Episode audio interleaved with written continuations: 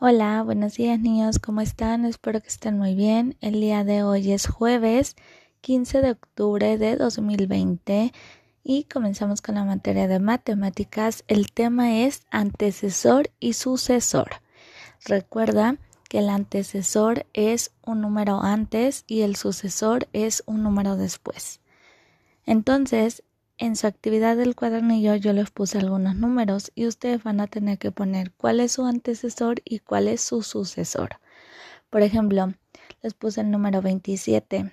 Su antecesor es el 26 y su sucesor es el 28. Y así le van a hacer con todos los números que les puse hasta completar su actividad. Cualquier duda que llegaran a tener me pueden decir y yo los apoyo. Que tengan un bonito día, un fuerte abrazo, cuídense mucho y nos vemos la próxima clase. Adiós.